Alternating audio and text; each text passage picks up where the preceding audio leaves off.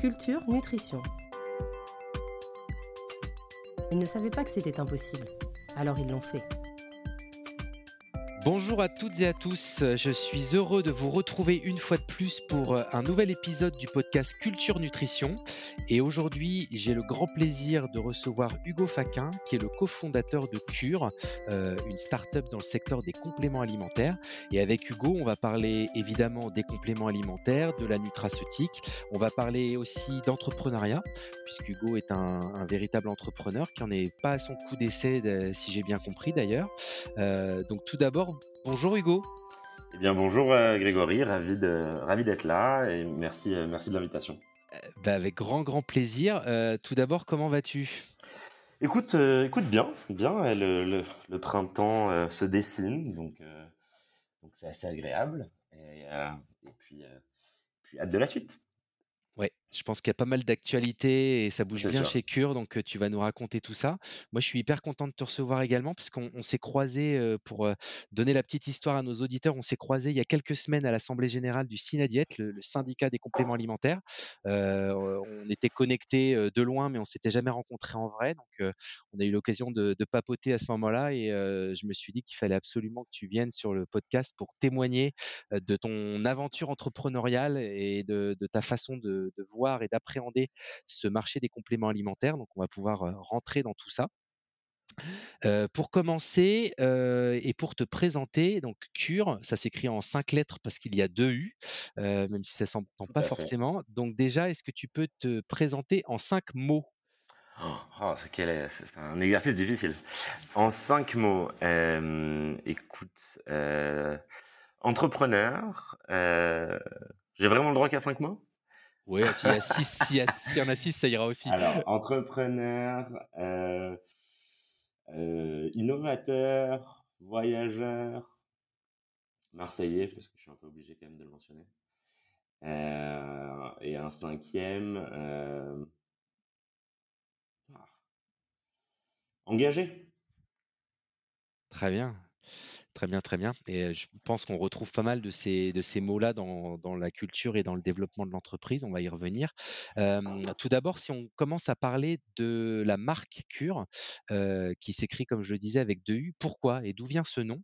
Parce que si je me souviens bien, quand vous vous êtes lancé, il se trouve que dans en quelques semaines ou en quelques mois de temps, il y a au moins trois ou quatre marques qui se sont lancées et qui, qui avaient une sonorité assez similaire sur le marché des compléments alimentaires. Ouais, c'est c'est écoute, alors l'histoire euh, l'histoire du nom, euh, c'est assez rigolo. Euh, donc on, a lancé Cure avec avec mon associé Jules Marcilassi, qui, qui, est un ami. On a commencé il y a, pile 4 ans en, en 2019.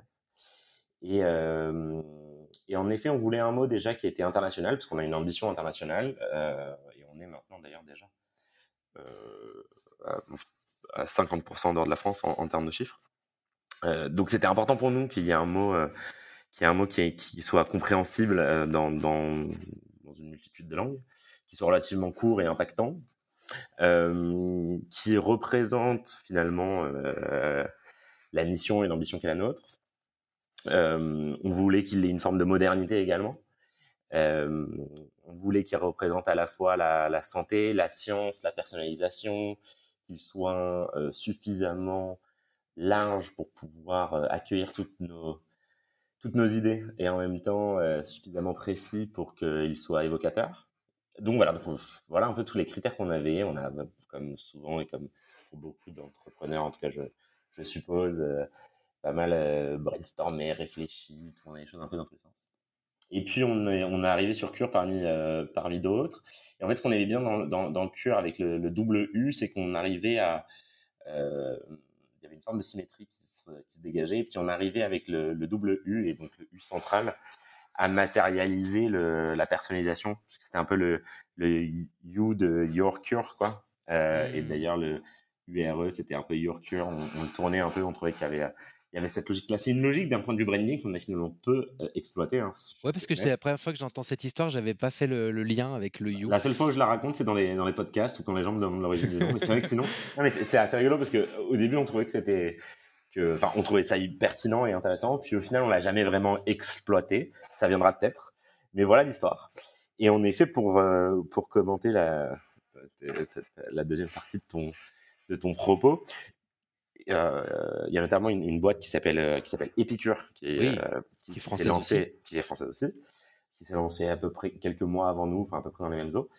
enfin, ils ont commencé à bosser avant nous, et puis ils ont lancé officiellement, ils sont sortis de terre après nous, et c'est mais quasiment concomitamment. Et c'est vrai que c'était assez rigolo qu'on ait des noms relativement proches mais c'est un, vrai hasard. C'est un hein, pur hasard. Oui, c'est un pur hasard. De toute façon, c'était ni dans leur intérêt ni dans le nôtre. T'en évoquais d'autres, peut-être qu'il y en a d'autres qui m'échappent. En fait, en, Belgique, au même moment, il y a eu Kurmi qui s'est lancé. Ah oui, c'est ça. Avec un Q, euh, du coup. Euh, alors, ils ont changé de nom depuis, ils s'appellent Compliment. Mais euh, à la base, ils sont lancés exactement en même temps que vous, effectivement, sur cette même sonorité. Donc, ça faisait trois marques qui se ressemblaient beaucoup, beaucoup. Bah, c'est assez rigolo, mais en tout cas, nous, de ce qu'il en est de notre histoire, je peux te garantir que c'était un, véritable hasard. Mais après, d'un point de vue en essayant d'être un peu plus, en prenant un peu plus de hauteur. Je pense que euh, c'est un peu comme tout, quoi. On n'est jamais vraiment seul à avoir des idées. Euh, on, a, on, a, la sensation toujours qu'on est assez unique et qu'on se dit qu'on a une idée révolutionnaire, mais globalement, souvent les idées ont déjà été eues. Et après, c'est plutôt une, une question de d'exécution et, Bien sûr. Euh, et de développement. Donc, donc, finalement, je suis presque pas tant étonné que ça qu'il y ait des espèces de consonances ou de similitudes. Et c'est plutôt ça. Mmh, complètement. Alors, tu peux nous en dire plus sur le, concept de cure, parce qu'on a parlé de personnalisation. C'est quoi le pitch de la marque? Euh, c'est une, excellente question. Écoute, euh, si je reviens un peu à la, genèse, en effet, euh, nous, nous, avec Jules, on a lancé Cure avec une mission qui, était assez claire, qui était vraiment et qui est toujours hein, d'ailleurs, d'améliorer la santé de chacun en, offrant une expérience personnalisée qui repose sur deux grands piliers qui sont la, science et, la tech. Je sais que tu voudras en, parler, donc je ne vais pas trop m'éterniser sur ça. Mm. Et avec cette ambition, en tout cas cette vision, cette, cette volonté euh, de développer ce, euh, ce partenaire, euh, ce réflexe dans la, la prise la prise en charge de son bien-être, la prise en charge de soi, la, prise de soin de soi, la, santé, euh, et, vraiment d'avoir cette volonté de, pouvoir répondre à l'ensemble des, enjeux du consommateur dans son unicité, dans sa complexité, sur des problématiques ponctuelles, récurrentes, cycliques, qui puisse se tourner vers Cure et trouver euh, la solution, le produit, le service, le contenu, qui correspond à ce besoin. Et nous, on est assez persuadé qu'il y aura un acteur. Est-ce que ce sera nous? J'espère, mais euh, il y, a pas mal d'acteurs hein, qui, ont, cette logique-là, cette vision-là. Euh, au même titre que les idées, bah, les visions, c'est souvent aussi partagé, et tant mieux. Euh, qu'il y aura un acteur du coup qui arrivera à, façonner ce, cette, plateforme, cette expérience pour le conso. Et nous, on a décidé spécifiquement de commencer avec un angle très direct to consumer, donc très de créer vraiment cette marque et ce lien avec le consommateur directement autour du complément alimentaire. Euh, avec donc euh, une expérience qui est aujourd'hui euh, qui, a beaucoup évolué, mais qui est relativement similaire à ce qu'on a, ce a lancé initialement, donc avec un test en ligne, un questionnaire, avec une, soixantaine de, questions, avec des questions lifestyle, des questions assez génériques sur ton genre, sur ton âge, etc., des questions sur tes habitudes alimentaires, sur tes habitudes de vie, sur les problématiques que tu as envie de, d'adresser, euh, et d'ailleurs avec des, sous-questions, je dirais, euh, au niveau de ces problématiques, pour aller plus loin, plus en profondeur, plus dans la granularité. Et à la fin de ce questionnaire, il y a un algorithme qui tourne et qui va recommander euh, entre 3 et 8 compléments alimentaires qui correspondent finalement à ton profil et à tes besoins.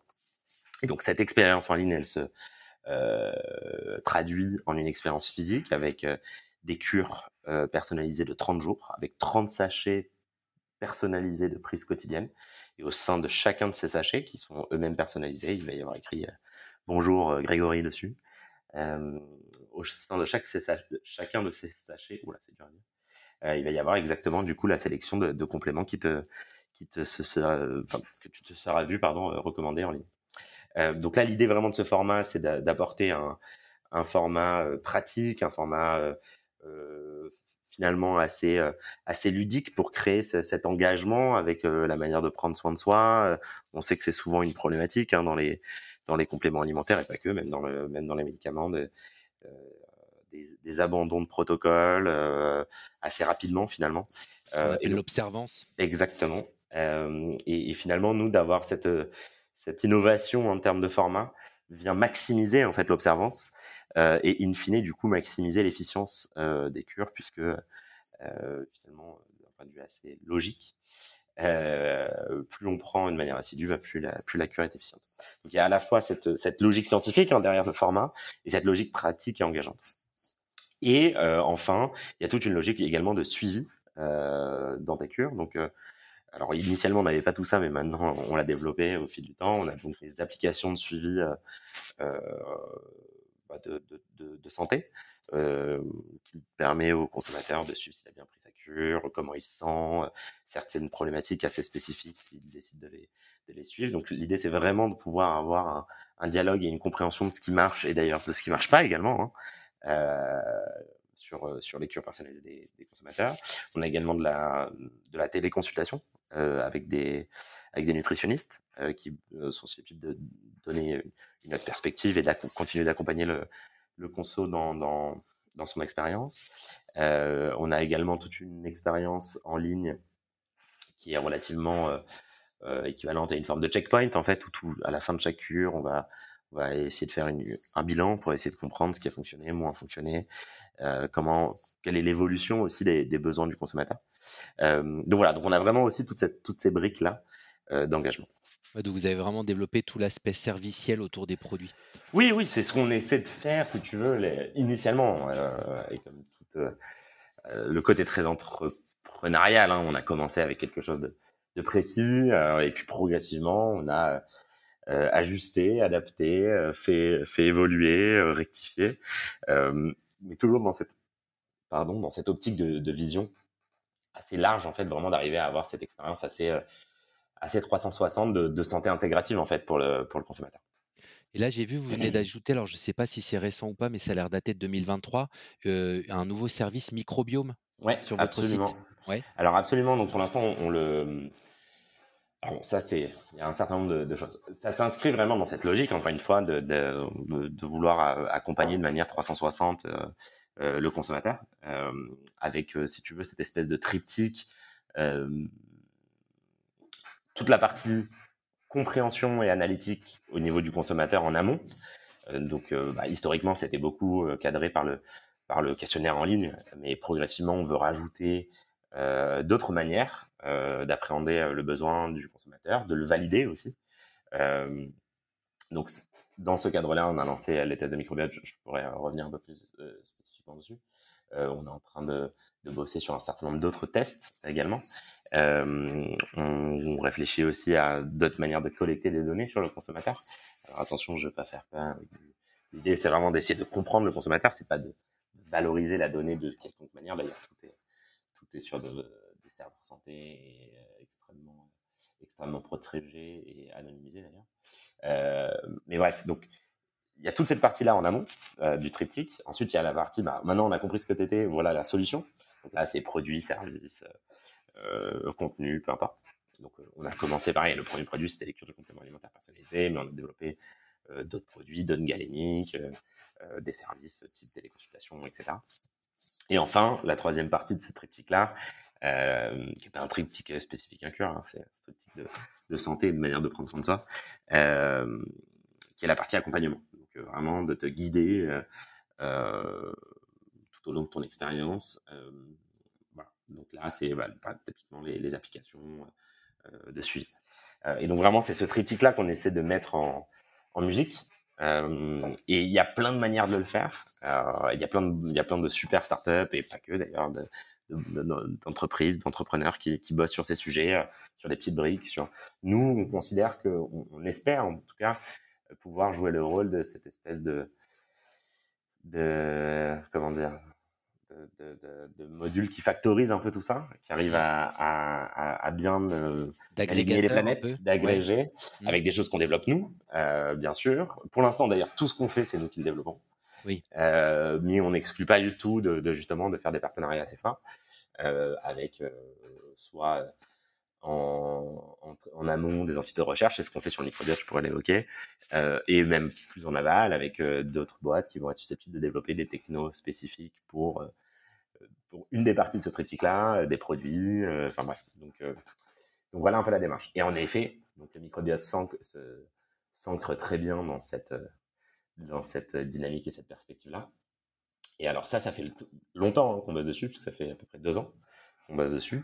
Ça consiste en quoi? C'est un, une analyse du microbiote et après vous faites des préconisations de, de produits et des conseils associés? Analyse du microbiote intestinal, hein, je précise, mmh puisqu'il y a plusieurs microbiotes. Mmh. et alors nous, aujourd'hui, on, le pousse peu aux consommateurs. la majorité des consommateurs qui l'ont testé là depuis un an sont des consommateurs qui ont été dans toute une phase bêta. la chaîne de valeur microbiote, il y a toute la partie donc séquençage en amont. Enfin d'ailleurs, qui, n'est pas en propre. Hein. Nous on le fait avec un certain nombre de partenaires externes. On ne fait pas le séquençage nous-mêmes. Ça d'ailleurs, c'est quelque chose que l'industrie au global sait bien faire. Hein, la partie séquençage, donc vraiment la partie mesure finalement du microbiote. Ce qu'on sait beaucoup moins bien faire, c'est l'interprétation de ce résultat. Donc, ok, on a plein de données, mais qu'est-ce que ça veut dire et comment on est capable de, préconiser quoi que ce soit ou de guider le consommateur ou le patient euh, à travers ces données. Euh, donc nous, ce qu'on a fait au niveau de la chaîne de c'est pour le coup, on a créé des modèles de, de euh, enfin de machine learning adapté à métagénomique, qui, va, qui tourne sur des bases de données pour essayer justement de comprendre et d'extrapoler ces données-là. Et toute la, toute la subtilité de, de ce genre d'innovation, c'est que aujourd'hui, si on est tout à fait euh, honnête, sur euh, l'ensemble des data qu'on a, on est capable d'en exploiter une infime partie. Donc la réalité, c'est qu'il y a beaucoup de données qu'on a, on ne sait pas trop à quoi ça correspond et comment on peut les utiliser. Nous, notre démarche, c'est de dire, OK, la recherche, c'est très bien séquencé.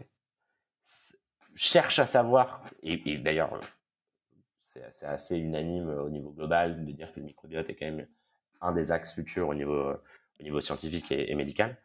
Euh, mais en fait, aujourd'hui, voilà, on ne sait pas encore l'interpréter et on ne sait pas comment encore le mettre en, le mettre en action concrète. L'un des grands manquants dans cette chaîne, c'est justement le dialogue avec le consommateur, la capacité à déterminer un cadre de recherche, des cohortes de référence, qui soit euh, clair, ciblé, saine ou pas d'ailleurs, euh, euh, qu'on peut suivre dans le temps, etc. Et nous, en fait, on a toute cette agilité-là. On a déjà énormément de données sur le consommateur, on est capable de les segmenter de plein de manières. Aujourd'hui, on a plus de 150 000 consommateurs uniques. on a énormément de critères sur eux. On a des manières de, les, de dialoguer avec eux au quotidien, avec bah, typiquement ces applis euh, de, santé. en fait, nous, on a toute l'ossature exécutionnelle euh, de ce lien euh, direct-consumer, grâce à ce lien direct-consumer, que n'ont pas, par exemple, des gros labos de recherche qui vont, qui vont être plutôt B2B2C, qui vont pas avoir forcément cette, capacité-là. Et donc, nous, la logique, c'est de dire, on est très tech, donc on, sait créer des modèles de machine learning, etc., ça, on sait le faire. On est très digital, en fait, parce qu'on est capable d'avoir ce lien-là. Et donc, bossons ensemble avec les entités de recherche euh, pour essayer justement de faire travailler ces modèles-là, parce que c'est ça le cœur du réacteur, et d'essayer de comprendre ce qui marche, ce qui marche pas. Et, progressivement, bah, on va euh, essayer, peut-être qu'on n'y arrivera pas, mais je l'espère, de contribuer justement à la compréhension de, euh, du microbiote et progressivement à, à, dégrossir en fait le sujet. Donc ça, on a fait ça pendant un an, on a fait tourner ce modèle sur un certain nombre de, de corps de référence euh, existantes dans la bibliographie scientifique, euh, qu'on a réussi à agréger. On a commencé à le tester sur un certain nombre de nos consommateurs, qui étaient consentants bien sûr, et qui ont voulu faire partie du sujet. Et maintenant, on arrive à quelque chose qui nous semble relativement satisfaisant, qui quand encore à des prémices très très initiales de ce que j'espère ça pourra être dans le futur, mais ça a le mérite d'exister. Euh, et, donc, du coup, progressivement, on, on, continue de le tester. C'est pas du tout quelque chose qu'on market, qu'on essaie de pousser à la vente euh, d'un point de vue business. Hein. C'est quelque chose qui, est plutôt pour l'instant assez préservé. puisqu'on est encore dans cette phase, allez, la, la V0.3 de la, recherche. Et l'expérience concrète, parce que j'ai beaucoup digressé j'ai pas vraiment répondu à ta question, c'est que en effet, euh, là, tu as un questionnaire un peu dédié, qui est un peu twisté, qui, peut être en, parallèle de ton questionnaire existant. Euh, ensuite, on va faire ce séquençage-là. On va, euh, justement, via les modèles que je t'évoquais, avoir un premier prisme de lecture qu'on va te partager, qui va être aussi en comparaison avec un certain nombre de personnes qui correspondent à ta cohorte, enfin, des cohortes similaires.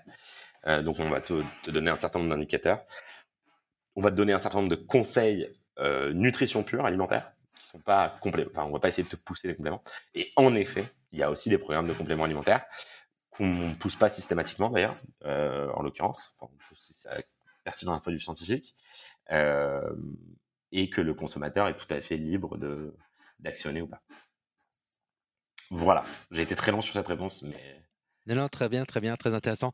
Alors, je rebondis sur, je rebondis sur tout cet aspect tech. on sent que c'est quelque chose qui est très, très développé chez vous et en plus en interne, puisque vous avez beaucoup internalisé cette compétence tech, y compris sur toutes les applis que vous développez en interne. du coup, est-ce que Cure, c'est une boîte qui est plutôt Nutra ou plutôt une boîte tech? C'est une très bonne question. Écoute, nous, on a ce, on se, on se définit avec cette, euh, cette espèce de, proposition à rallonge un peu barbare, mais on dit qu'on est une consumer health tech. Voilà comment on se définit. Euh, bon, euh, consumer et health tech, l'un et l'autre, ça, existe. Consumer tech, ça existe. Consumer health, ça existe. Voilà, nous, on, on est un peu les trois. on est consumer parce qu'on est, on est profondément animé par, par une mission conso. Euh, parce qu'on est dit aussi, parce qu'on a ce lien avec le consommateur, parce que c'est au cœur en fait de ce qu'on propose quand même. Donc, euh, donc on est on est consumer. L'objectif c'est que le consommateur euh, soit satisfait. Notre mission elle est pour notre consommateur. Donc on est éminemment consumer. on est health. alors bien sûr il y a de la nutra. on pourrait dire qu'on est on parlait de peu. Mais, mais on aime bien. Alors pas par présomption, mais aller un peu plus loin que simplement la Nutra, puisque on considère qu'il y a un certain nombre de choses, de services qu'on est capable d'amener qui va au-delà de la Nutra. et le, bon, la santé, le côté health, et désolé pour tous ces anglicismes, hein, mais, mais, mais, mais, va. Voilà, c'est pas que médical, c'est-à-dire qu'il y, a plein de manières de prendre soin de soi et, il y a plein de manières d'avoir un prisme de lecture santé. Et puis la partie tech, en effet, comme tu le dis, est un, est un élément hyper structurant chez Cure. Et surtout, euh, qui est vraiment un, quelque chose qui nous permet en fait de faire. Mmh. Euh, c'est vraiment ça qui, qui, est au cœur du réacteur par rapport à, toute la proposition de valeur pour le consommateur, par rapport à notre manière de, de, de, développer, de faire notre R&D. Euh, on, est, on, est, on a vraiment ce côté très data en fait aussi euh, qui nous permet voilà, de constamment être en mouvement et de s'améliorer et de euh, et en fait, c'est une espèce de travail continu. Mmh. C'est une optimisation continue euh, sur tous ces algos de recours, sur toute cette compréhension consommateur. Euh, un exemple que j'aime bien donner, mais qui, est, qui, est, qui, généralement parle pas mal, c'est que nous, on va avoir un, un, ensemble de données sur le consommateur initial.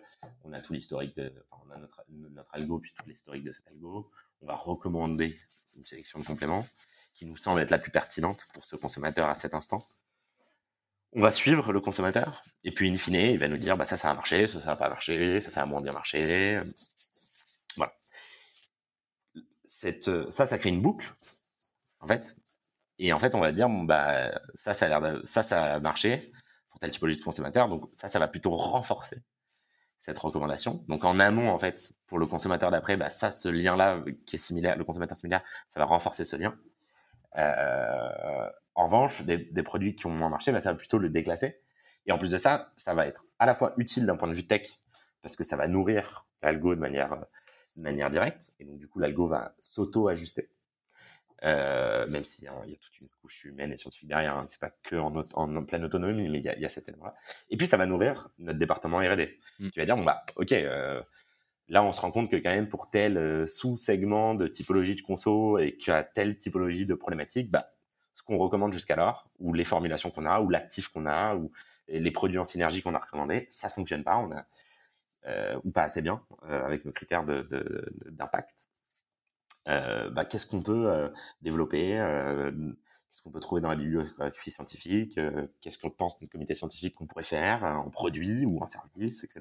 donc en fait, ça crée cette espèce de mouvement perpétuel si tu fais tendre ça à l'infini, ça pourrait, ça pourrait tendre vers une infinité de produits qui correspond à une infinité de sous-spécificités euh, d'un conso.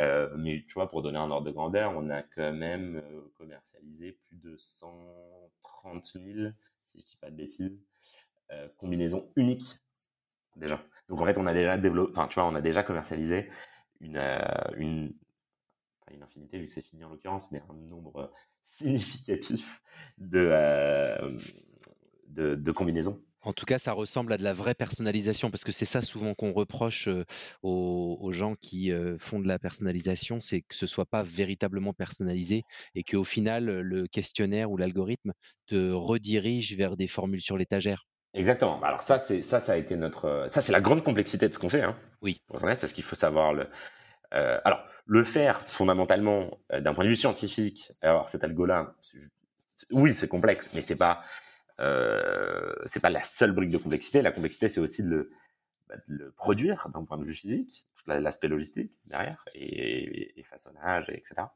Euh, et puis de le faire monter à échelle d'un point de vue industriel. Donc, c'est vraiment toute la, mise en musique de tout ça qui, fait la complexité. Et en effet, pour le coup, euh, ça, c'est un élément qui est structurant au niveau de notre différenciation, c'est-à-dire que dans tous ces, toutes ces boîtes euh, qui disent faire de la personnalisation, euh, on fait partie euh, des de seuls au monde qui en font vraiment.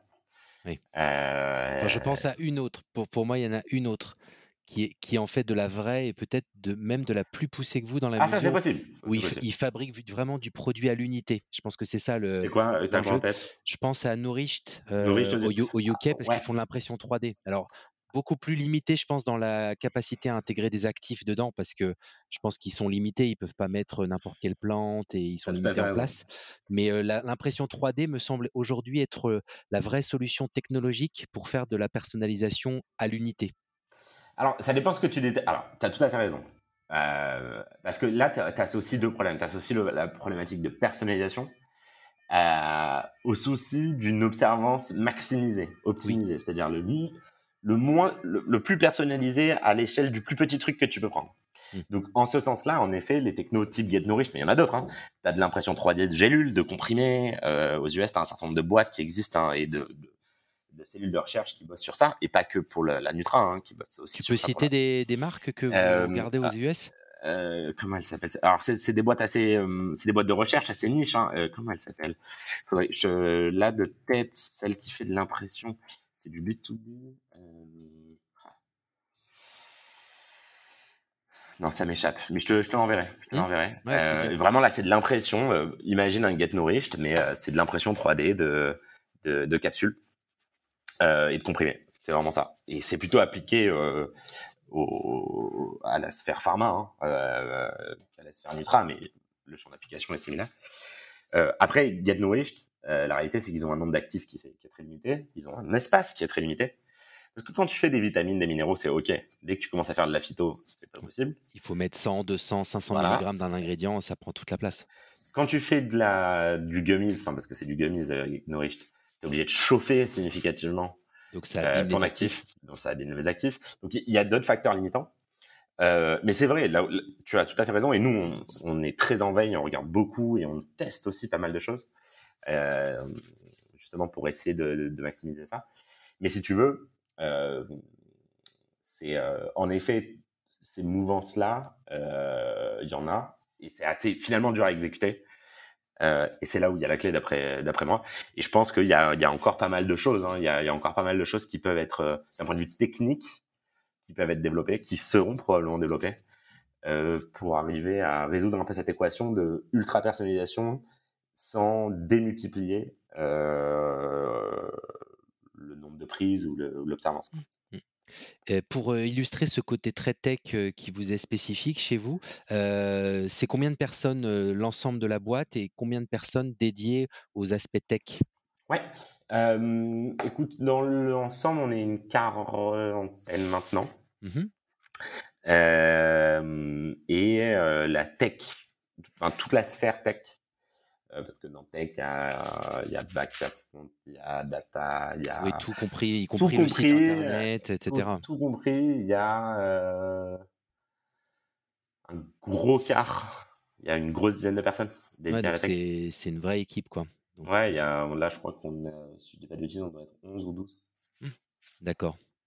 Non, c'est, je pense que c'est ça qui est très différent. Moi, je, moi, je fais pas grand chose sur la tech. Hein. C'est plutôt, plutôt, ton associé qui a la casquette euh, tech dans la boîte? Ouais, ouais. Moi, je suis, euh, je suis plutôt le, je suis plutôt le compteur euh, d'histoire. D'accord. Et c'est comme ça que vous êtes répartis les rôles entre les deux associés? Écoute, c'est assez rigolo nos histoires. Enfin, rigolo, je sais pas, mais nous, on a des parcours assez classiques. moi, j'ai fait une école de commerce, Jules a fait une école d'ingé. Enfin, classique par rapport à quoi? Oui, Non, pardon, non, mais ce que je veux dire, qui, non, mais dans le sens qui pas, euh, enfin, on n'a rien fait de particulièrement extraordinaire, c'est ça que j'ai envie de dire. Euh, et euh, et du coup, moi, on, on s'est rencontrés aux, États-Unis, on a eu tous les deux fait le, début de nos carrières. Moi, j'ai eu une première aventure entrepreneuriale déjà en consumer, déjà online, déjà dans cette dans cette sphère un peu. Plutôt dans le food? Ouais, c'est ça. Nous, on faisait des, en quelques mots, on faisait des, des box d'abonnement en gastronomie internationale. Donc on faisait un peu, euh, il y, a des boîtes euh, assez connues en France. Euh. Comme Kitok un peu? Alors, Kitok font du frais. Nous, c'était plutôt de la discovery, donc sur des produits d'épicerie fine. L'idée, c'était vraiment de faire découvrir aux Américains la, culture internationale. Mmh. c'était plus une logique à la Birchbox, à la My Little Box, etc. Ce, genre de, Sur un système d'abonnement. Exactement, système d'abonnement. Et tous les mois, c'était un pays différent. Et puis, tu découvrais une dizaine de produits astro du pays. Et puis ensuite, on avait un e-commerce sur lequel tu vendais les produits à l'unité. Donc, si tu avais particulièrement apprécié un, des produits dans ta, dans ta box euh, Thaïlande, tu pouvais acheter, en e-commerce. Et pareil, on avait eu cette, voilà, une trajectoire de croissance très forte. C'était une super belle aventure. On avait levé euh, pas mal de fonds et puis on était monté à un peu plus de, plus de 20 millions de chiffre d'affaires euh, annuel. Là, tu étais co-founder aussi, hein, tu n'étais pas. non, non, non, j'étais, j'étais comment dire, late co-founder. Late en fait, ouais. En fait, il y avait deux cofondateurs originels, un français et une américaine. Et moi, je me suis. ensuite, on a été deux autres associés euh, à se greffer au projet, mais dès les premiers jours. Mais hmm. Euh, mais c'était pas mon idée, quoi. Tu vois, c'est un peu ça l'idée. Mais c'était déjà euh, entrepreneurial, quoi. ouais, oui, c'était complètement entrepreneurial. Ah non, ouais, ça. moi, j'étais, j'étais CEO. mon l'autre associé qui est arrivé était CMO, et les deux cofondateurs originels étaient co-CEO. Ce qui, hmm dois faire une digression et pas forcément le meilleur setup d'après moi. Hein, Pourquoi ah, D'avoir des co-CEOs, c'est avoir deux personnes qui font le même rôle. Euh, il y a un problème de répartition des. Il y a un problème de répartition, il y a un problème de. Ouais, ouais, je pense qu'il y a un. Puis c'est souvent de l'ego, en fait, euh, le côté CEO, euh, alors que ça ne devrait pas en être. je parle sous, la... sous le contrôle de Jules, mais je pense et là, là aujourd'hui, toi, tu es CEO. Moi, je suis CEO, Jules, et Jules est CEO. D'accord. Ouais. Et qu'est-ce que ça veut dire? Enfin, du coup, j'étais en train de régresser sur ça, mais juste pour finir la, petite histoire. Donc, moi, j'étais COO de cette première boîte. Euh, et Jules, pour euh, lui, a, commencé, en, fait du conseil euh, en strat d'abord, puis il se sentait aussi très entrepreneur, a rejoint une boîte qui est une startup qui était déjà un peu plus mature, en tout cas que la mienne, puisqu'elle faisait déjà une vingtaine de millions. Et lui, il a coordonné la croissance de cette boîte jusqu'à une centaine de millions. C'était aussi une boîte consumer, aussi une boîte par abonnement qui faisait de la lingerie en ligne, donc tu vois rien à voir. Et lui, du coup, il a plutôt vu la deuxième phase d'échelle que moi, j'ai pas encore eu la chance de connaître. Et en fait, on a tous les deux des familles de médecins. on avait tous les deux envie de faire quelque chose à l'intersection entre ce monde consumer, tech, digital qu'on connaissait et, qui nous plaisait beaucoup. Et en même temps, cette appétence perso et cette volonté d'impact perso par rapport à nos conjonctures familiales et, voilà. Et donc, c'est comme ça qu'on a, commencé à mûrir la lecture. Médecin nutritionniste en plus du Alors, Jules, la maman, ouais, c'est ça. La maman de Jules est docteur en nutrition et d'ailleurs, euh, je la salue, Armel, qui nous a beaucoup aidé. Euh, Elle fait partie de votre board scientifique? Exactement, ouais, tout à fait. T'as vu, j'ai bien, bien, travaillé mes fiches. T'as bien travaillé, hein, et euh, non, et, oui, et, merci beaucoup d'ailleurs à Armel, à tout ce comité scientifique qui nous, qui nous aide et qui nous a aidés, qui continue à nous aider. Euh, ça a été très utile et je pense que ça, ça a été un peu une de nos chances, c'est-à-dire que et Jules et moi, on avait pas mal de voilà de, de, de, de réseaux euh, scientifiques, euh, médical, etc. Donc c'était, euh, c'est vrai, hein, une espèce de d'avantage assez, assez injuste, mais, mais ça nous a beaucoup aidé parce que ni Jules ni moi n'avons ce, bah voilà, n'avons ce, ce, ce background-là. Mmh. et, justement, c'était une question que je me posais, c'est que ne venant ni l'un ni l'autre de ce secteur, donc toi un petit peu parce que le foot c'est pas si éloigné, Jules pas du tout. Donc la, la brique tech, je vois très bien d'où elle est venue. Par contre, pourquoi les compléments alimentaires? Pourquoi avoir décidé d'entreprendre dans ce secteur-là alors que vous n'aviez ni d'attache ni l'un ni l'autre? Bah, des attaches directes, directes, on n'en avait pas. Mais mmh. en même temps, on était consommateurs. Ah, vous étiez consommateur quand même. Ouais, ouais, bien sûr, bien sûr. Jules, Jules, il, il, le dit très souvent, mais en fait, ça, euh, sa maman, docteur en nutrition, lui recommande des compléments alimentaires personnalisés euh, depuis qu'il est petit, quoi. Donc euh, ça fait 33 ans qu'il prend des cures de compléments personnalisés. donc oui, non, lui, il a toujours été complètement dedans. moi, j'ai été dedans aussi parce que je prends des compléments alimentaires depuis toujours. J'ai des parents qui prennent des compléments alimentaires. moi, j'ai pas mal. Enfin, mon père avait lancé des, boîtes sur des sujets similaires et ou adjacents euh, quand, dans les années 80. Donc, euh, moi, j'ai souvent baigné là-dedans. Euh, et puis, ouais, cette logique en fait de santé un peu plus intégrative, un peu plus holistique, même si j'aime pas trop ce mot parce qu'il peut friser avec, enfin, en tout cas, il peut être interprété comme ésotérique alors que c'est pas du tout le, le sens. Euh, Lequel? Holistique ou intégratif? Holistique. Non, intégratif, ça va. Hmm? Mais euh, holistique, ça peut parfois euh, être surinterprété ou mal interprété. Mais, mais, mais voilà, moi j'ai toujours en tout cas été élevé là-dedans, sensible à ça. et en fait, le, voilà, le, le complément alimentaire s'y prêtait super bien en fait à, notre démarche.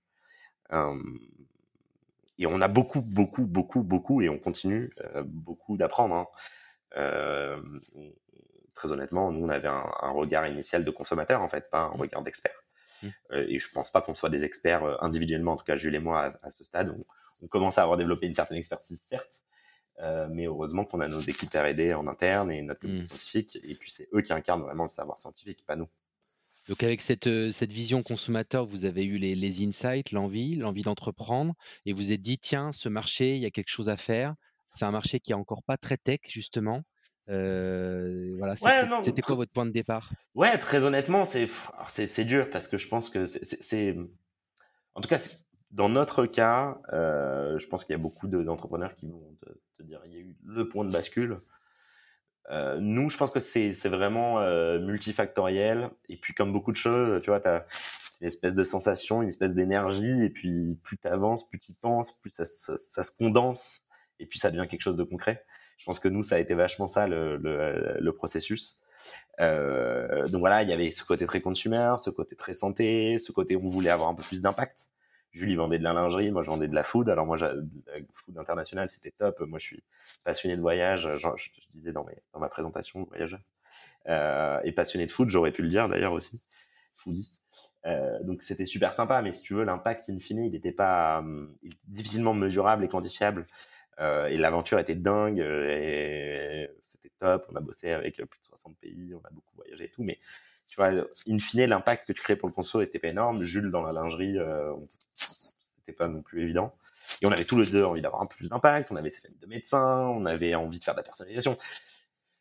En effet, il y avait des facteurs marché. Bah oui, bah, le complément alimentaire, c'est un marché encore pas forcément hyper digitalisé ou pas forcément encore suffisamment, euh, euh, en tout cas dans une, dans une espèce d'énergie d'innovation. Euh, même s'il y a toujours eu des innovations hein, sur ce, marché-là, bien sûr. Il y avait, nous, notre fibre un peu américaine, où en fait, on voyait aussi plein de choses qui bougeaient aux US sur ces sujets de nutraceutique. Et donc, évidemment, bah, ça nous mettait un peu plus la puce à l'oreille. Enfin, voilà, tu vois, ça a été hyper multifactoriel. Et puis, et puis, tu vois, Mmh. Ça, ça finit par se concrétiser, quoi. Ça a été quoi vos inspirations américaines? Peut-être Kerhoff, qui, ah était un concept qui cartonnait à l'époque? Non, non, clairement, c'est. pour la petite histoire, j'ai. donc, mon ancien associé, qui était donc le, CMO de ma première boîte, qui lui a monté une autre boîte, toujours aux US, que je salue, qui cartonne et qui est toujours un ami. Quand j'ai quand, quand, quand j'ai un peu mûri l'idée de cure, euh, au moment il était de passage à Paris, euh, puis je lui en ai parlé, et puis je lui ai dit, ah ben voilà, j'ai cette idée, j'aimerais faire ça. Et puis moi, mon idée initiale, c'était peu ou prou exactement la même chose, mais à la différence près, et tu vois, c'était les limites de mon savoir scientifique, mais je voulais faire des mix de poudre, moi. Dans des sachets, pareil, mais je voulais faire des mix de poudre.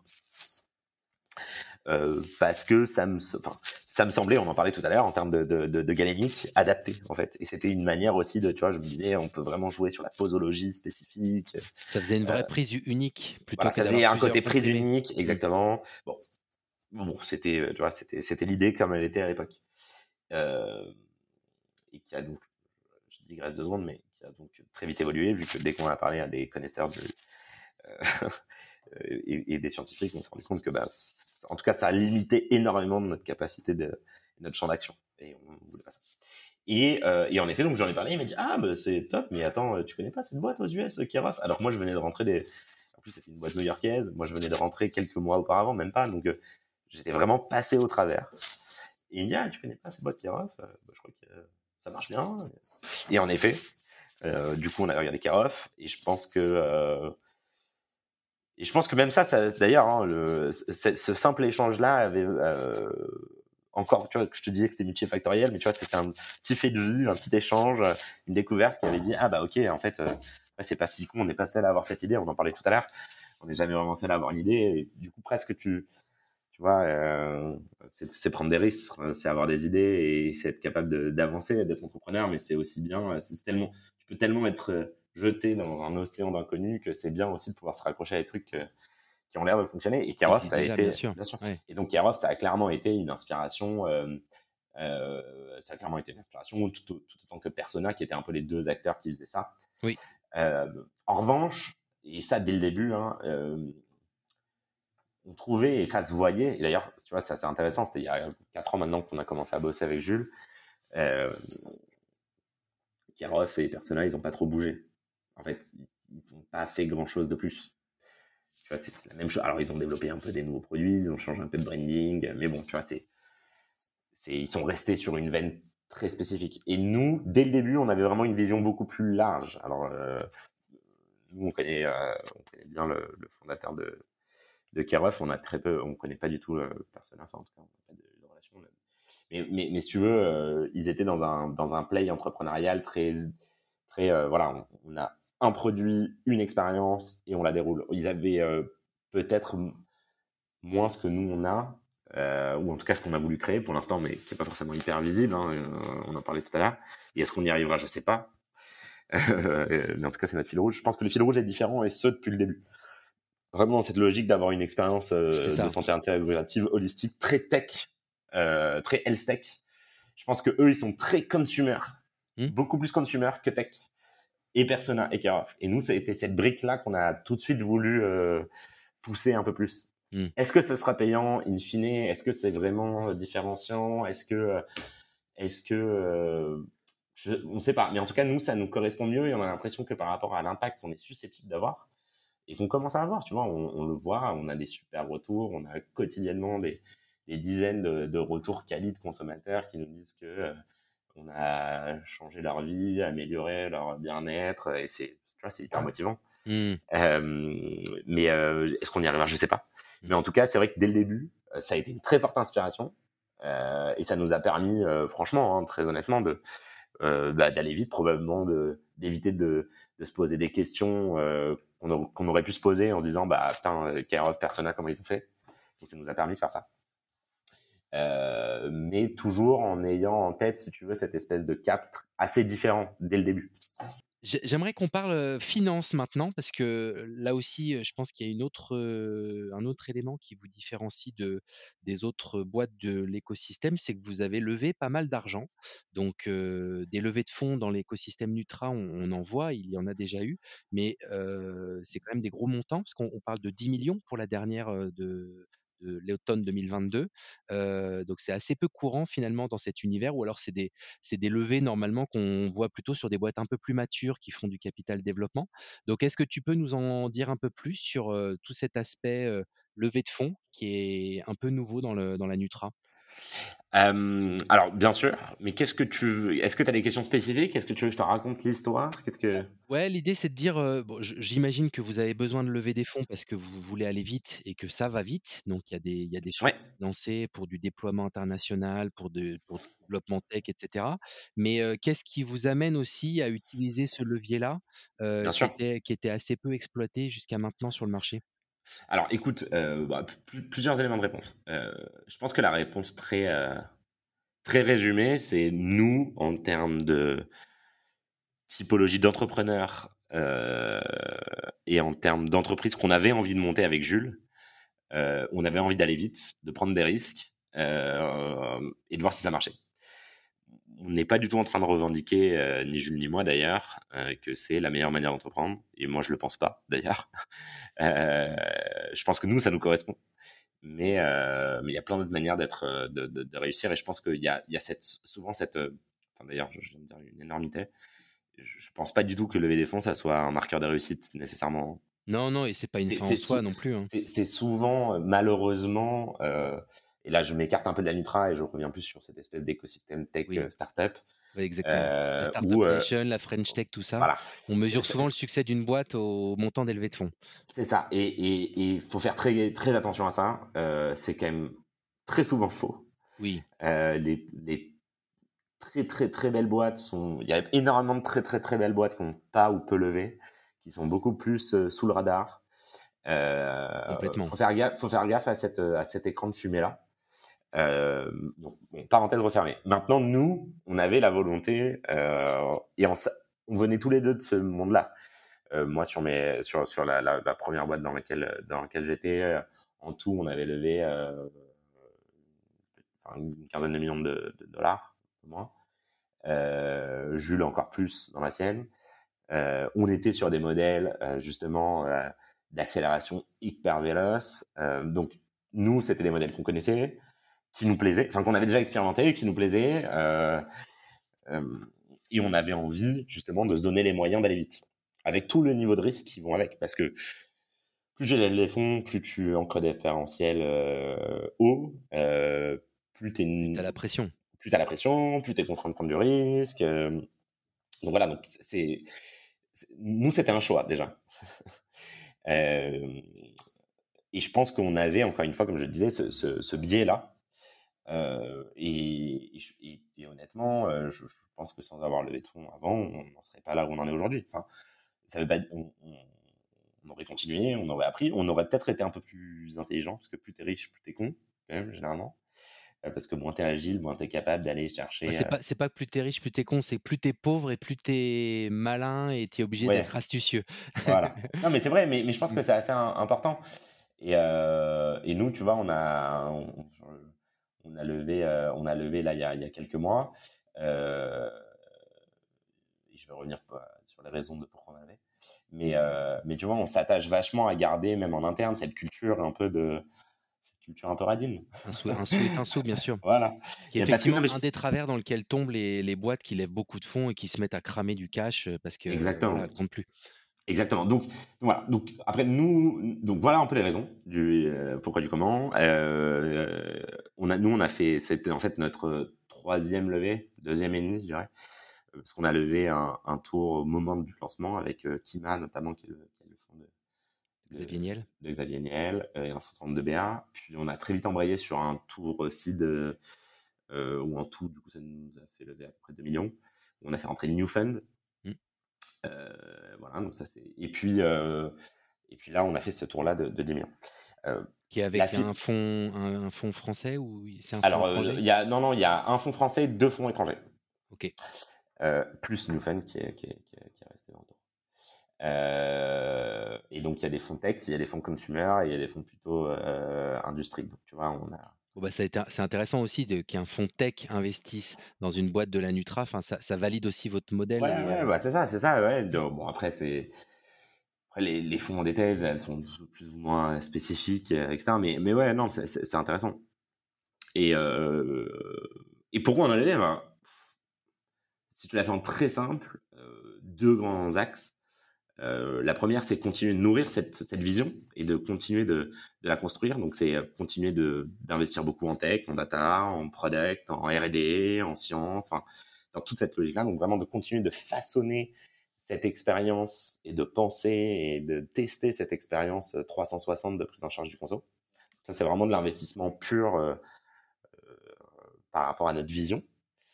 et après, il y a tout un temps beaucoup plus, je dirais, pragmatique, qui est plus d'expansion business, mmh. finalement, notamment sur le déploiement international. Mmh. Qui est quelque chose qui est très fort chez vous, le déploiement international. Vous êtes présent dans 5, 6 pays européens déjà? Ouais, ouais, ouais. écoute, on a on a, on a, oui, la réponse est oui. on a pensé Cure comme une boîte internationale. Notre ambition, elle est internationale, au moins européenne dans un premier temps.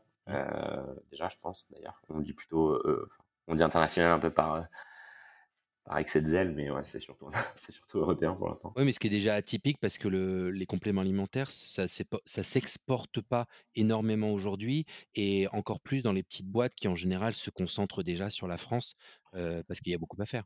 Tout à fait, mais tu vois, pareil, c'est, une décision stratégique. Euh, faut toujours faire gaffe. Hein, on peut voir le verre à moitié plein euh, et c'est top et on est content. Mais en même temps, on peut voir le verre à moitié vide. C'est vrai que bah, ça te c'est beaucoup de temps, c'est des ressources, c'est du défocus, c'est du coup c'est du temps et des ressources que tu n'attribues pas à ton marché principal, euh, à améliorer ton produit. Donc, euh, et c'est aussi pour ça que tu les défends, c'est parce que ça te permet de prendre un peu plus de risques, euh, ça te permet de déployer un peu plus de ressources, mais pas forcément, tu vois, dans une dépense de ressources efficiente. et c'est là où on en revient à cette, à cette, cette, image de, de aller tourner positivement plus moins t'as de sous, plus t'es agile. Mmh. Euh, donc, euh, donc oui, oui. Euh, en tout cas, c'est un axe stratégique pour nous. on a pensé énormément de notre colonne vertébrale exécutionnelle autour de cette, de cette stratégie d'expansion internationale. Est-ce que ça finira par être profondément établi dans notre organisation? Je l'espère. Ça commence à ressembler, en effet, comme tu disais, à quelque chose. Donc j'ai vu que vous recrutiez des gens dans les pays là carrément. Ouais, mmh. tout à fait, tout à fait, tout à fait. On a déjà en fait des, des personnes internationales en, en termes, par rapport au pays. mais là, en effet, on continue de muscler ces, ces équipes-là. Ouais.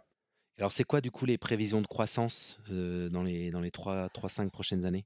Oh, Tu me poses une colle. C'est quoi le BP vendu Qu'est-ce que tu as vendu au fond euh, Écoute, nous, on essaie. Alors, je vais te faire une réponse de Normand, mais euh, on, essaie toujours d'être. De Normand ou de Marseillais de Marseille, c'est ça. Ah non, je, non, la réponse de Marseillais, euh, j'oserais pas la dire. Le milliard. C'est ça, exactement, toujours plus. Non, non, mais alors, écoute, non, non, la réponse de Normand, c'est de te dire, nous, on essaie d'être assez raisonnable sur notre BP. Euh, raisonnable par rapport à cet écosystème startup qui a toujours tendance à flatter un peu ses BP. Nous, nous aussi, hein, d'ailleurs, je n'ai pas du tout envie de taper sur. Euh, ça, ça, ça, nous arrive aussi, c'est un peu le jeu, en effet. Euh, maintenant, après, je pense que pour vous, plutôt si on se place côté Nutra, bah, évidemment, avec ces moyens qui sont les nôtres, bah, on, on, a réussi à aller relativement vite. Donc l'idée, c'est quand même de garder une dynamique de croissance assez forte. donc voilà des, des, des, multiples assez significatifs euh, année sur année. Mais c'est aussi beaucoup, en tout cas, tu parles de 3 à 5 ans. Je pense que déjà dans les deux ans, c'est vraiment d'arriver à. Euh, euh, comment dire Finaliser vraiment cette expérience un peu holistique de prise en charge du conso. Je pense qu'il y a vraiment, tu vois, un objectif très orienté côté conso, mmh. qualitatif, mmh. product ça, c'est euh, tu vois, dans le tempo dans lequel on est, on a été très focalisé, beaucoup de croissance et beaucoup d'exécution au début, beaucoup de process, etc. On a développé nos machines, on a développé énormément de choses pour la tech, l'algo, la data, la R&D, parce que zéro. Enfin bref. Maintenant, tout ça, c'est relativement stable. Là, maintenant, on va mettre un peu tout en musique. On va essayer de vachement se confronter au, au console, prendre le maximum de feedback, itérer, évoluer, prendre la perspective d'experts, etc. Je pense que ça, c'est vraiment un des grands objectifs. Et ça, c'est plutôt tout le pan 1 que je t'évoquais de pourquoi on a levé de l'argent. Euh, et après, évidemment, on veut faire du business. Donc, euh, oui, je sais pas. En tout cas, ça se comptera en plusieurs, euh, en plusieurs dizaines de millions. C'est ça le. Ouais, tu vois, c'est à 5 ans, ouais, à 3 ans aussi, même à 2 ans. Sachant que là, cette année, en 2023 ou peut-être même en 2022, vous avez passé votre première dizaine de millions? Pas en 2022, mais en 2023, oui. Vous allez le passer, ok. Ouais, ouais, là, on, quand on annualise ce qu'on fait mensuellement, on, le dépasse, ouais. Mmh.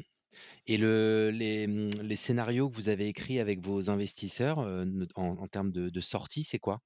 Parce que c'est toujours ça aussi un peu la ah. contrainte avec des, des fonds, c'est qu'on La colle. on est obligé de prévoir l'exit, comme on dit. donc c'est quoi? C'est vous revendez à un bah, industriel, vous faites rentrer des nouveaux fonds Ça se passe? C'est alors, je, vais être très transparent comme d'habitude. nous, on n'a pas de plan arrêté. En tout cas, nous, en tant qu'entrepreneurs et avec nos associés fonds, on n'a pas de plan arrêté. Après, une réalité marché, c'est que les fonds, ils ont, ils ont, ils ont des horizons de liquidité parce qu'un fonds, euh, c'est pas leur argent dans la majorité des cas. Ils lèvent eux-mêmes des fonds. Et euh, bah, du coup, euh, cet argent doit travailler. Ils le déploient dans les boîtes. Et puis, in fine, ben, ils, doivent, ils doivent rendre l'argent à leurs propres investisseurs. Donc, mécaniquement, ils ont un horizon de, maturité de leur investissement qui est généralement sur du venture capital dans lequel on est, des horizons de 4-5 ans. Donc l'horizon théorique, mais ça c'est pas le nôtre, hein, c'est l'horizon plutôt financier de ces acteurs-là, c'est plutôt dans, ces eaux-là, mais ça veut rien dire parce que en vrai ça c'est la théorie que je, qui est applicable à tout le monde en fait, qui est pas applicable qu'à nous. Après nous, qu'est-ce qu'on a envie de faire? Écoute, nous, euh, je pense qu'on a quand même vraiment la volonté, et on, croit vraiment en ce qu'on fait, c'est important. Euh, on aime ce qu'on fait, on aime l'impact euh, qu'on a. On aime les feedbacks des consos, euh, on aime le casse-tête euh, dans lequel on est. Donc pour l'instant, on a vraiment cette volonté de développer cette ambition. Je pense qu'on a, et c'est pour ça que je te parle de cet horizon à peu près de deux, grosses années là, de se dire, c'est vraiment le moment où on va pouvoir, euh, encore une fois, mettre en musique tout, ce qui a été dans notre tête depuis le début, ce qui commence à prendre forme, et de voir un peu où ça nous mène. Et tu vois, avec l'humilité d'être capable de se dire, ok, bah ça ressemble à ce qu'on avait imaginé ou pas, euh, comment on rectifie, comment on ajuste. Euh, donc je pense que notre échéance, elle est plutôt basée sur ça. Euh, est-ce que ça sera par une nouvelle levée de fonds? Est-ce que ça sera par alors quel type d'ailleurs? Est-ce que ce sera du VC Est-ce que ce sera du PI Je sais pas. Est-ce que ça passera par une revente? Parce qu'en fait, il y a des adjacences et des synergies évidentes avec un acteur qui est capable d'apporter quelque chose d'hyper pertinent pour Cure. Bah, je sais pas. Objectivement, je sais pas. En tout cas, ce que je peux te dire, euh, encore une fois en transparence, c'est que nous, on est quand même plutôt rationnel dans notre approche, euh, mais qu'on a, euh, et Jules et moi, mais par extension aussi, je crois, l'équipe et, voilà, et toutes les parties prenantes, on est quand même assez emballé par ce qu'on fait et, on a plutôt envie de, le pousser jusqu'à ses limites. Donc, on verra où sont les limites. Vous avez déjà dû être approché par des industriels, non? Oui, oui, oui, oui, oui. Bah, non, mais si tu veux, en fait, c'est un. Mais bon, ça, c'est. J'ai envie de dire, nous comme d'autres, hein, euh, il n'y a pas de. je, je, pense pas du tout qu'il faille. Euh, je pense pas du tout qu'on soit unique. Ça serait, ça serait, ça serait présomptueux et peut-être un peu, un peu ingénu de le croire, puisque c'est un peu le métier aussi de tous ces industriels de veiller un peu à tout ce qui se fait de nouveau et de les contacter et de, et de voilà et ça, fait partie de leur job quoi. Mmh. Euh, autant que du nôtre de, regarder ce que fait la concurrence. voilà, Donc, euh, donc oui, la réponse est oui, mais, euh, mais est-ce que ça veut vraiment dire quelque chose? Je ne sais pas. Mmh. J'aimerais bien en savoir un peu plus maintenant sur ta vie d'entrepreneur. Comment tu, ah. comment tu l'abordes, comment tu équilibres tout ça, parce que c'est évidemment beaucoup de complexité, beaucoup de charges à la fois de travail et mental. C'est quoi tes routines? Voilà, C'est quoi, quoi les, les, trucs et astuces que tu peux nous partager? Ah, c'est une, euh, c'est une, euh, une très bonne question. Écoute, euh, si je te réponds de manière un peu perso,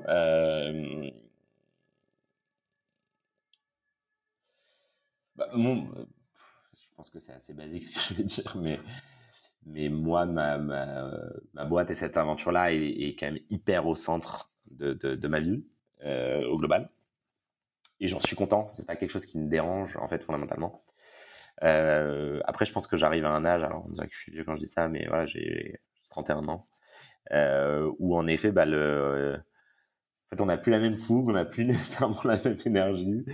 Euh, et euh, bien sûr que oui, on en a encore beaucoup, mais moi, ça fait quand même quasiment 10 ans que, je suis dans, ces rythmes-là.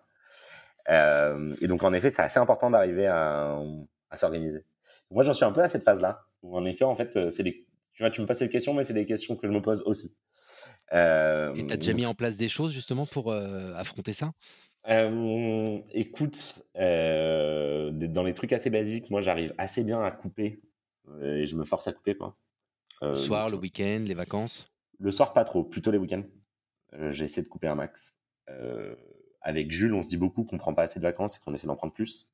C'est des mmh. choses qu'on a commencé un peu à mettre en place. c'est pas des trucs énormes, mais, mais c'est important en fait à, chaque fois qu'on prend des vacances. Et c'est nous, et nous on impose vachement. Enfin, on suggère vachement à l'équipe d'en prendre, parce que chez Cure, en vrai, ça, ça bosse pas mal. Euh, mais, mais, voilà, ça fait partie de nos valeurs et de l'ambition. Enfin, voilà.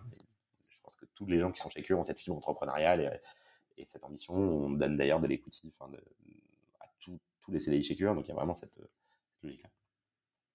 Et en fait, on, on, file pas mal de vacances et on, dit beaucoup de prendre des vacances. Et en fait, on s'en rend compte, nous, à, notre échelle, de, de fait, dès qu'on prend quelques jours off, dès qu'on prend une semaine off, euh, on revient en fait, euh, tu vois, les idées fraîches, l'esprit frais. Le...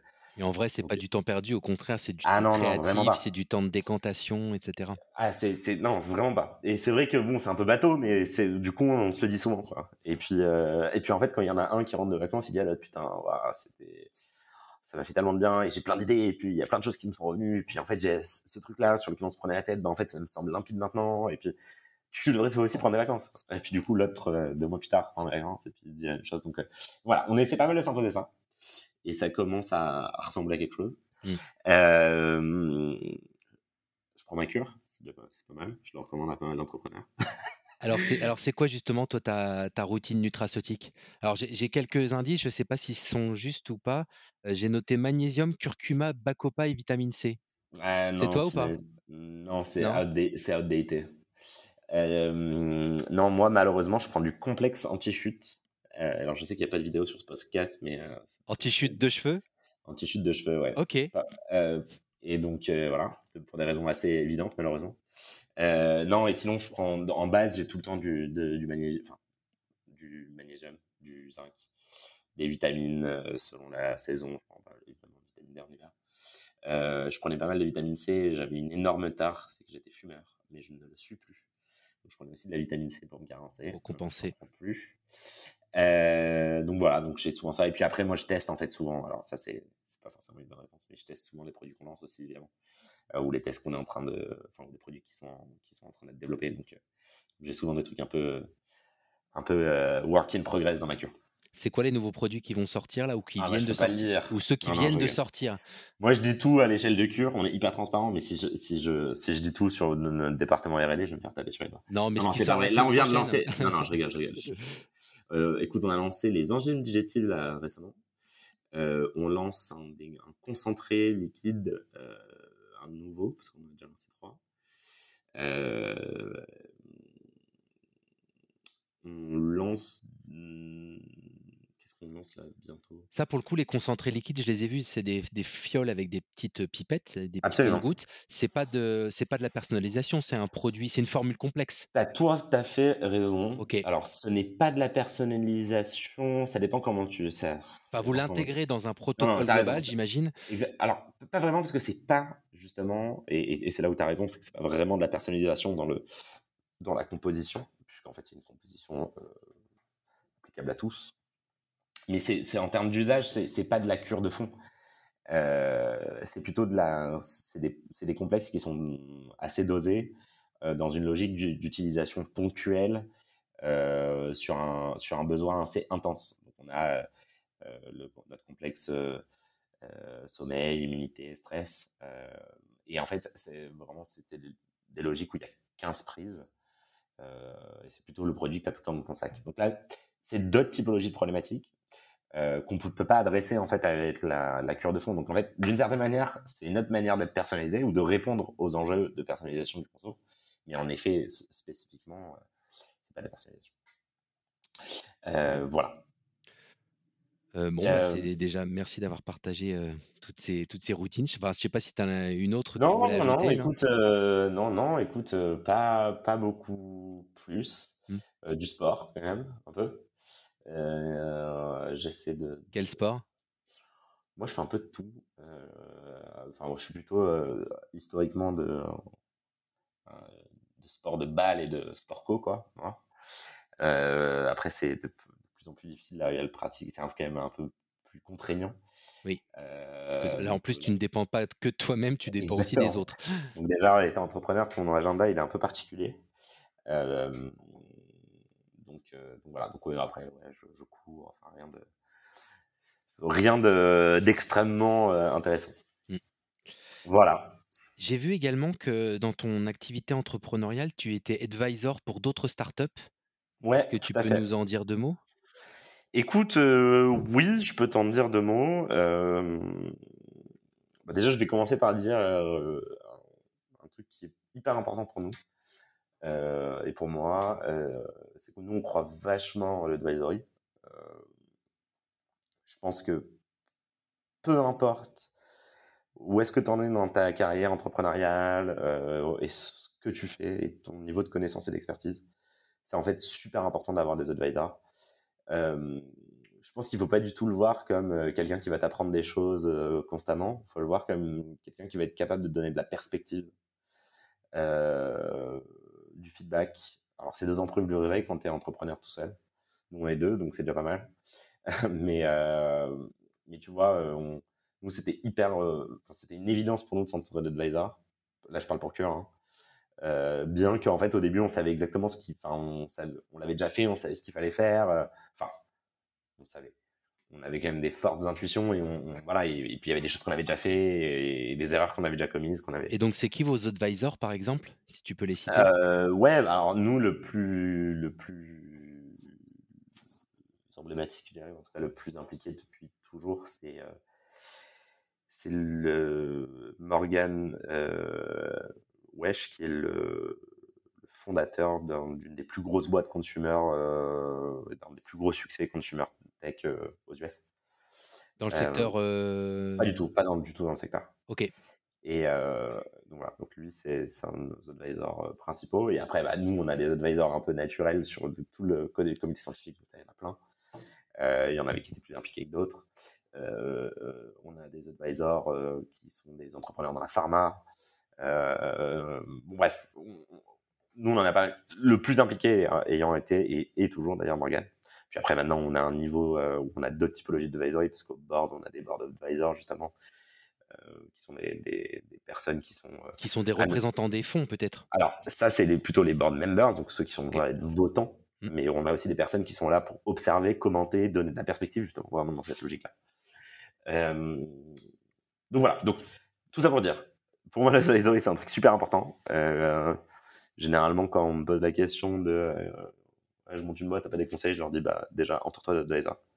Mmh, très bon conseil, ouais. Euh, donc vraiment ça c'est et donc du coup bah mécaniquement on m'a demandé d'être advisor. pour des boîtes américaines en plus. Oui bah parce qu'en fait ma première boîte avait plutôt bien marché, même si on a ça a fini en autre boudin, mais ça c'est une autre histoire, ça pourrait faire l'objet d'un autre podcast. mais, euh, mais donc, du coup, j'ai vécu le super euh, développement véloce, success story et, euh, et la fin très dure, l'exit, mais dans de très mauvaises conditions et tout, ce l'envers du décor. Donc, j'ai eu la, chance de vivre un peu tout ça et de vivre à la fois cette réussite et cet échec. Et en fait, du coup, bah, ça avait eu son petit rayonnement, si tu veux, à l'époque. Et, du coup, j'avais, voilà, puis après, tu as, as, un réseau d'entrepreneurs et de, gens que tu rencontres. Et, en fonction, bah, tu vois, je leur avais été demandé d'être advisor, quoi, assez simplement. Mmh. Et, et voilà. Et donc, du coup, euh, oui, j'ai ce rôle-là, Jules aussi. Euh, il y a eu des boîtes qu'on a même euh, qu'on a même en commun maintenant. voilà, c'est et après c'est hyper protéiforme. Hein. Mmh. Et ça vous nourrit dans votre propre vision stratégique de votre boîte ou pas forcément? C'est alors directement pas vraiment. Indirectement, oui, parce que en fait, tu es advisor, mais tu, parles aussi à un entrepreneur qui lui aussi te donne des feedbacks. Tu vois, mmh. nous, on n'est pas non plus des, des mecs de, en fin de carrière ultra chevronnés euh, qui sont dans notre, dans notre boudoir en train de fumer un cigare et de donner des conseils. Mmh. Euh, donc en fait, nous, tout dialogue et échange avec un entrepreneur, euh, ou pas d'ailleurs, je parle d'entrepreneur, mais c'est pas forcément un entrepreneur, mais est nourrissant. Et c'est vrai que dans ce contexte-là, même si c'est toi l'advisor, tu donnes la perspective, tu vas te demander la perspective sur une idée qui est en train de développer, bah, juste le fait qu'il te parle de cette idée, ça va potentiellement, toi, euh, faire germer d'autres idées euh, applicables à ton business. Donc, euh, donc ouais, ouais, je pense que c'est ça a de la valeur. Mmh. avant de conclure, j'aimerais bien avoir ta vision du marché. Comme ça fait quelques années maintenant que tu l'observes et que tu le disruptes d'une certaine façon à travers Cure, c'est quoi ta vision du marché nutraceutique et de ces grands enjeux là des prochaines années ou de la prochaine décennie? Alors, on en a pas mal parlé tous les deux, euh, justement, tu l'as évoqué à, à l'Assemblée Générale du Synadiat. Euh, c'est un sujet qui est, qui est hyper intéressant, je pense, qui est aussi assez, assez complexe. La, réponse simple, euh, c'est que je pense que c'est un marché qui bouge beaucoup. et qui bouge presque de plus en plus. c'est un marché qui se transforme, qui se rigidifie qui se complexifie aussi. Et tout ça, je pense, dans le bon sens de l'histoire. Donc je pense que ça va dans le bon sens. Euh, et quand je dis, que ça veut dire quoi le bon sens? C'est le sens de euh, l'impact que ça a pour le conso. Parce que alors bon, je veux pas du tout sembler être un bisounours, bien sûr que on, reste des, business euh, et, on, in fine, l'objectif c'est, de faire du chiffre et de faire du profit. Hein, mais si on peut avoir de l'impact, c'est quand même bien. et donc je pense que tout ça, ça va dans le bon sens. Donc la réponse assez globale, elle est, elle, euh, est là. Euh, je pense qu'il y a beaucoup, et après il y a, beaucoup de sous-jacents à ça. Euh, je pense qu'il y a beaucoup d'acteurs historiques qui font, qui ont pris ce tournant-là et qui sont des, qui sont aussi des moteurs, qui cherchent eux-mêmes à se réinventer, à s'adapter, à se et ça veut dire plein de choses. Alors moi, évidemment, j'ai plutôt un prisme digital et tech, mais il y en a plein qui essaient de le faire aussi hein, dans, les historiques. C'est qui pour toi les, historiques qui, ont mieux, le mieux pris le virage? Oh là, tu me demandes de, tu me demandes de citer. Je sais. Euh, bah bon, les, dans, dans, les, en tout cas dans, ceux qui, qui, sont assez, euh, assez visibles, en tout cas récemment, il y a quand même un DA qui a fait un, qui a fait un gros, euh, un gros LBO et dans cette logique vraiment de d'essayer de créer une espèce de leader assez, assez tentaculaire, assez international d'ailleurs hein, dans, dans, leurs objectifs. En tout cas, je ne fais que relater la presse. Mmh. Euh, donc je pense que eux, voilà, ils sont dans cette mouvance-là où ils essaient de se réinventer et ils se reposent pas sur les lauriers euh, de leur business. Euh, parce que il faut le dire, on est dans une industrie où historiquement les marges sont fortes. Euh, et donc historiquement, euh, bah, on vit quand même plutôt bien dans cette industrie. Oui. Donc on s'est pas forcément beaucoup remis en cause. Donc on s'est pas forcément. Alors euh, ouais, je pense que c'est en tout cas c'est moins l'innovation s'impose moins à toi. Euh, T'as moins le truc où tu te retrouves dans une war room, dans une salle de réunion de ton bureau en te disant putain là on est en train de se faire attaquer de partout.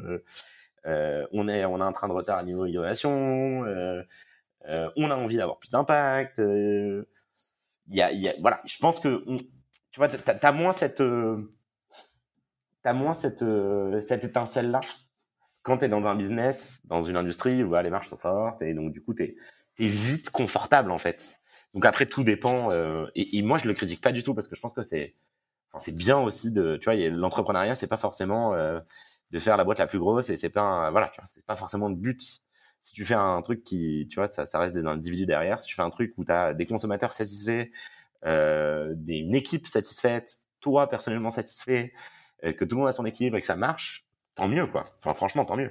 Faut pas toujours chercher à aller nécessairement plus loin, ça correspond pas à tout le monde et, mmh.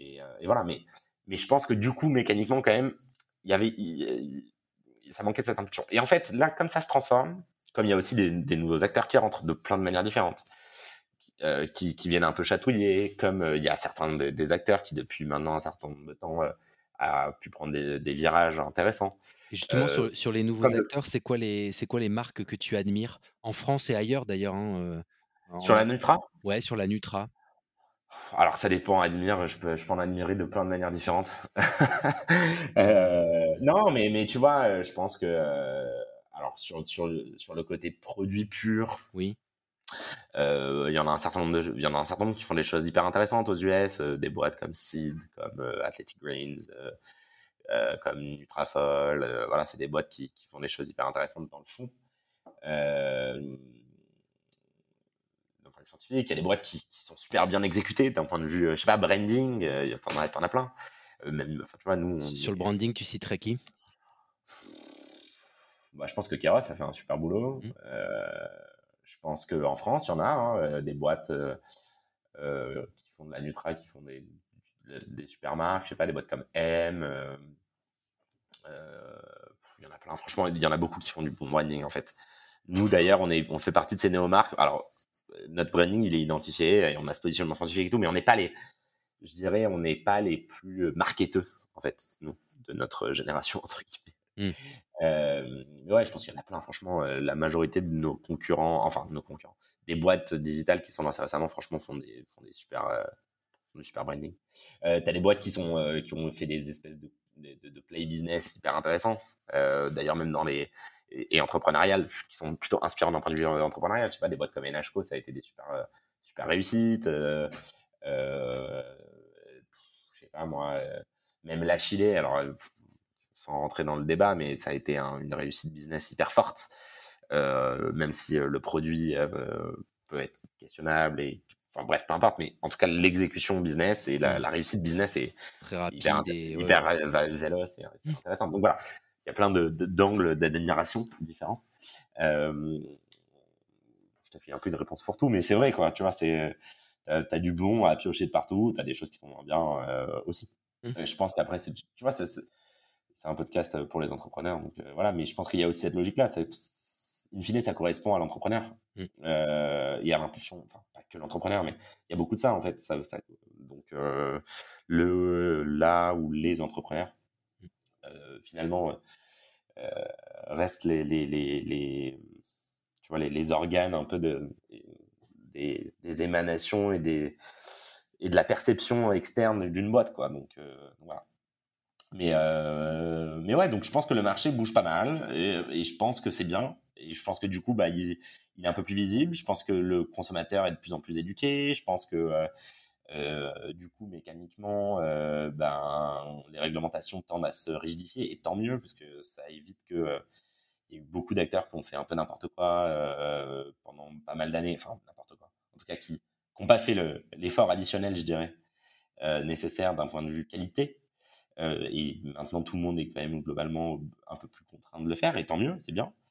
parce que c'est bien in pour le conso le console de plus en plus exigeant. Enfin bref. Donc du coup, en fait, tout va un peu dans le bon sens et tend vers euh, bah, plus d'innovation, plus de créativité, plus de solutions pour le conso, plus de... Voilà, je pense que c'est bien. Euh, je pense que c'est bien. Je pense que nous, on, apprend beaucoup. Euh, et, et, on essaie à notre, à notre petite échelle de, de contribuer, d'essayer de, voilà, de créer aussi peut-être d'autres ponts. Mmh. Euh, voilà. je pense que vous contribuez à réinventer ce marché très clairement. Hein. Ouais, on, essaye. On, essaye. Mais, mais en fait, on apprend beaucoup. Moi, j'adore, euh, j'adore avec, euh, tu vois, on, parlait de cette assemblée générale de Synadiette, il y a eu d'autres événements moi, auxquels j'assiste. Oui, c'est quoi tes sources d'inspiration? Comment tu te maintiens en veille sur ce secteur ouais, nous, alors, nous, on fait plein de trucs nous, les, on fait les événements. Euh, bon, on, fait on, est au Synadiat du coup, on est au, on fait des, des événements. Euh, on fait le, le VitaFoot, pardon, ça me euh, évidemment, il y a le Supply Side aux US, il y a les Nutriform Business Days en France, qui est très, qui, qui, s'internationalise, mais moi que j'adore parce que là pour le coup il y a vraiment, crois que tu y vas ou tu y étais d'ailleurs. Oui, mais j'y vais à chaque édition depuis la création, oui. Voilà. Et bah, nous, ça, fait, ça va être la quatrième où on y va. Et en, effet, c'est voilà, hyper utile. Et en fait, nous, on, est, voilà, on, est souvent un peu dans notre coin, on regarde, on écoute, on entend, on discute, on apprend. Et c'est hyper utile. C'est hyper utile pour nous. mais en fait, on se rend compte qu'en France, c'est pas une industrie si immense que ça, en fait. non, non, c'est un village. c'est voilà, beaucoup de gens se connaissent. Et je pense que ça, c'est assez important. Je pense que tu vois, même si je vais un peu plus loin, et là, je, je pense que nous, et j'en parlais au, début du podcast, mais on, espère en tout cas pouvoir jouer un rôle d'agrégateur, de facilitateur, de voilà, d'une espèce de conduit un peu de centralisateur. Pas forcément. Et, justement, peut-être arriver à créer des ponts. Tu vois, on, on met souvent en antagonie, euh, je sais pas, industrie, recherche, on met souvent en antagonie tech, industrie. On voilà, nous, on est, je sais pas comment, on verra, mais, euh, mais j'espère que, tu vois, on, pourra aussi avoir ce, ce cet impact-là. Euh, et je pense que ouais, l'industrie euh, le fait de plus en plus et c'est bien. Complètement. Écoute, en guise de conclusion, je voulais partager avec toi une devise qui est la, devise de Nutrikeo et du podcast. C'est ils ne savaient pas que c'était impossible, alors ils l'ont fait. C'est une citation de Mark Twain. Et toi, qu'est-ce que tu pensais impossible et pourtant tu l'as fait? Ah, ah, ça c'est. Alors là, il y en a plein. Hein. Quelle est la plus impactante? Euh, Il y en a plein qui viennent, mais pas forcément les plus intéressantes. Qu'est-ce qui me semblait impossible pendant que j'ai fait? Oh, Je pense que automatiser de la personnalisation à échelle, euh, en tout cas à notre échelle, mmh. euh, ça me semblait quand même, ça nous semblait quand même bien, bien, bien complexe. Mmh. Et beaucoup de gens avaient dû vous dire que ce n'était pas possible. Voilà. Et puis, euh, ben on l'a fait. En tout cas, à ce stade. Mmh.